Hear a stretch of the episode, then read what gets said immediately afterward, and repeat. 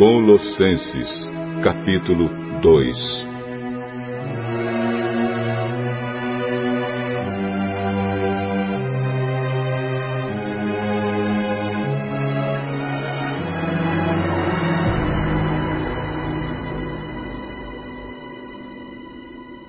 Pois quero que saibam o quanto eu tenho trabalhado por vocês e pelos que moram em Laodiceia e por muitos outros que não me conhecem pessoalmente.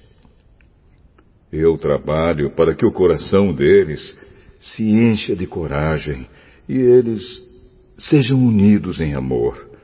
E assim fiquem completamente enriquecidos com a segurança que é dada pela verdadeira compreensão do segredo de Deus.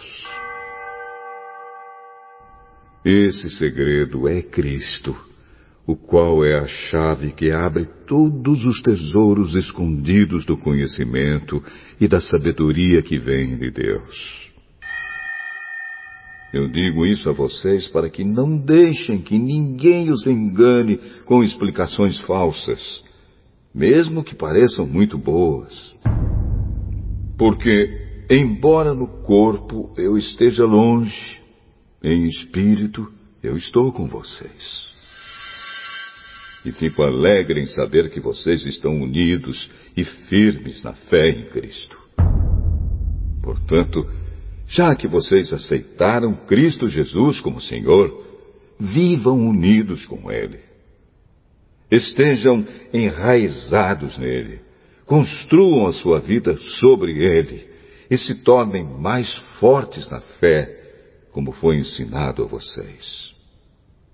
E deem sempre graças a Deus. Tenham cuidado para que ninguém os torne escravos por meio de argumentos sem valor que vêm da sabedoria humana essas coisas vêm dos ensinamentos de criaturas humanas e dos espíritos que dominam o universo, e não de Cristo. Pois em Cristo, como ser humano, está presente toda a natureza de Deus.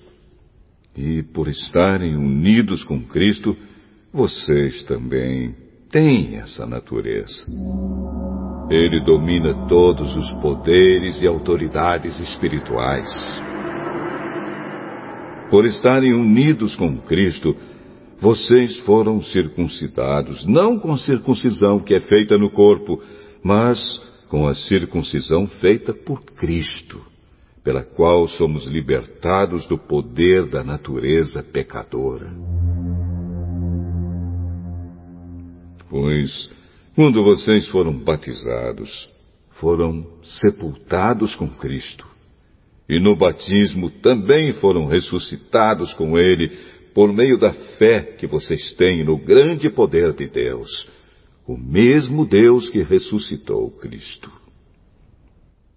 Antigamente vocês estavam espiritualmente mortos por causa dos seus pecados e porque eram não-judeus e não tinham a lei.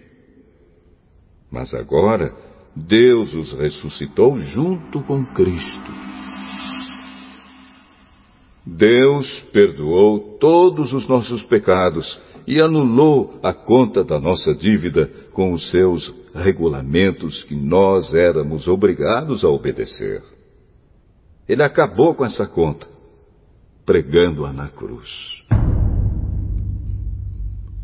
E foi na cruz que Cristo se livrou do poder dos governos e das autoridades espirituais. Ele humilhou esses poderes publicamente, levando-os prisioneiros no seu desfile de vitória.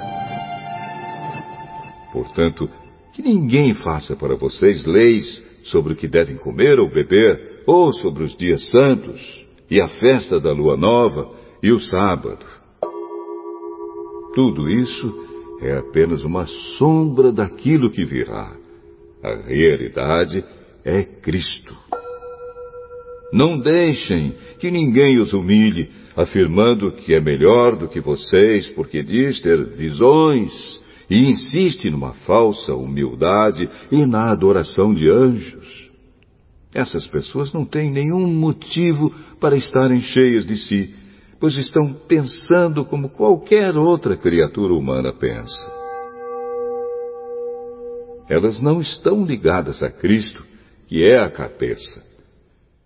Cristo controla o corpo todo, o alimenta e mantém unido por meio das juntas e ligamentos. E assim o corpo cresce como Deus quer que cresça. Vocês morreram com Cristo e por isso estão livres dos espíritos maus que dominam o universo. Então, por que é que vocês estão vivendo como se fossem deste mundo? Não obedeçam mais as regras como estas. Não toquem nesta coisa. Não prove aquela. Não pegue naquela. Todas essas proibições têm a ver com coisas que se tornam inúteis depois de usadas. São apenas regras e ensinamentos que as pessoas inventam. De fato, essas regras parecem ser sábias ao exigirem a adoração forçada dos anjos, a falsa humildade e um modo duro de tratar o corpo. Mas tudo isso não tem nenhum valor para controlar as paixões que levam à imoralidade.